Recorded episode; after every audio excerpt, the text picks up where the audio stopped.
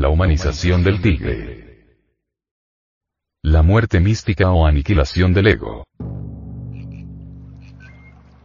Un gran estudioso de la antropología, dijo, el arte de los antiguos agustinianos se orientó especialmente hacia la escultura lítica monumental, en la cual desarrollaron un estilo simbólico, sin haber dejado de alcanzar formas de un impresionante naturalismo.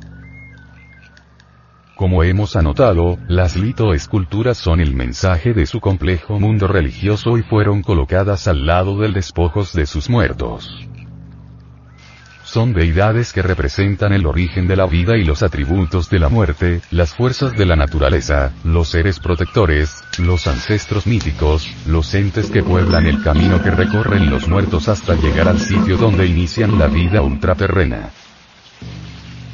La humanización del tigre en el arte regio indoamericano es algo que asombra a todo místico.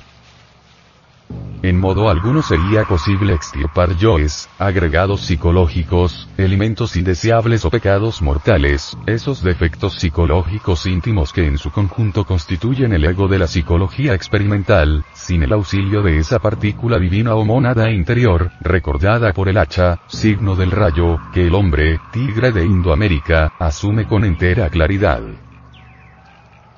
Los caballeros tigres, de los que hablan códices mesoamericanos, son esos grandes maestros de sabiduría que cual auténticos felinos o jaguares de la psicología revolucionaria, se han lanzado contra sí mismos, contra sus propios defectos psicológicos, ira, gula, pereza, codicia, envidia, lujuria, orgullo, etc. etc. Existe en San Agustín, Huila, Colombia, diversas estatuas en las que se observa rasgos felinos, bocas atigradas.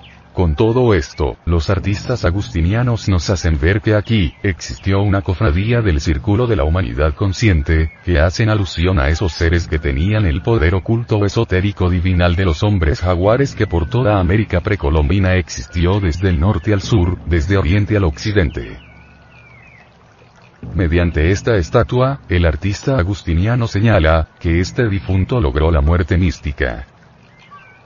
Se transformó en tigre, en un maestro cristificado pues había desgarrado su corazón, que alegoriza que había dado muerte a todas las ilusiones de su personalidad, a todo apego por las cosas que lo atan a la tierra. Realmente, son necesarias la sagacidad y la fiereza del tigre para matar a la personalidad humana y hacer que resplandezca en el hombre el dragón de sabiduría de siete serpientes, símbolo del decapitado, que encontramos en el Museo de Antropología e Historia de la Ciudad de México. El rostro felino de la estatua, indica el artista agustiniano, que el ser íntimo de este hombre, ahí sepultado, se había liberado de los cuerpos corruptibles, mencionados por San Pablo, y que por tal motivo llegó a la dicha inefable de la unidad con Dios, es decir, su alma estaba libre del pecado y que por lo tanto entró en el mundo de los dioses para fusionarse con su Dios interno, con el Ruach Elohim nombrado por Moisés. Es preciso mencionar en este capítulo, para bien de los estudiosos que poseen las inquietudes del espíritu, que Ocelot Tonatiuh, o Sol de Tigres, es uno de los 20 fundadores de Tenochtitlan, es el jefe de los místicos guerreros tigres y sacerdote de la orden de los caballeros de este nombre, cuyos adeptos pasaban por terribles pruebas antes de aprender a manejar la imaginación consciente y la voluntad crística hasta el grado de que podían transformarse en tigres. Los estudiosos del gnosticismo universal, dice. Ocelot Tonatiuh, Ocelot. Jaguar y Tonatiuh el Sol, se encuentra en el cuadrante superior de la derecha, representada por una cabeza de jaguar, también llamado por la fecha 4 tigre.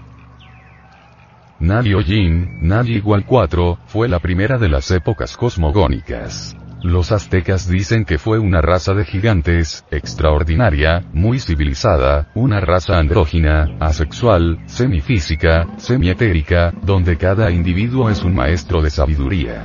Verdaderos maestros de otros Mahambantara estuvieron presentes en esta primera raza que pobló nuestro planeta Tierra, por ello se menciona que fue devorada por los tigres, lo cual significa que no se degeneraron y conservaron su sapiencia.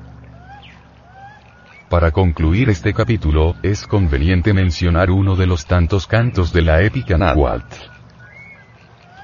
Es la mansión de la Orden de los Tigres. Allí rigen la guerra, dan el silbo para el combate. La flor de guerra abre la corola, la flor de escudo en mi mano está. Me alegro con las flores, con la flor del tigre y con la flor del águila. Se abrió la flor del tigre, donde se muestra siempre con florida obsidiana ante el agua divina. A nadie tan precioso, a nadie tan fuerte hace el dador de la vida. El águila que va volando, el tigre corazón de la montaña. Ellos, empero, se someten al deber del trabajo, gnóstico.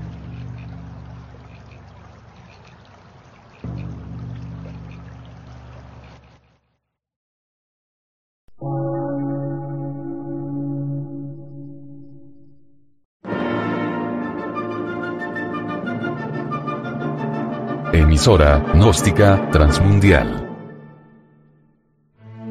Por una nueva civilización y una nueva cultura, sobre la faz de la Tierra.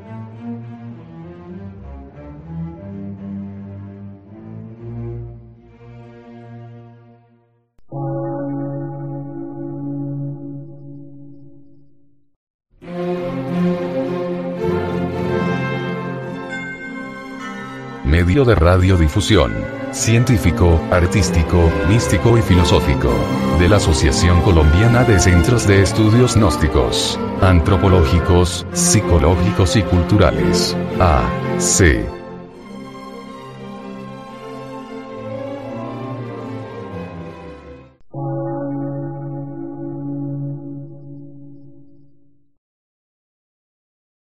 Lectura en movimiento. Difusión sin fronteras.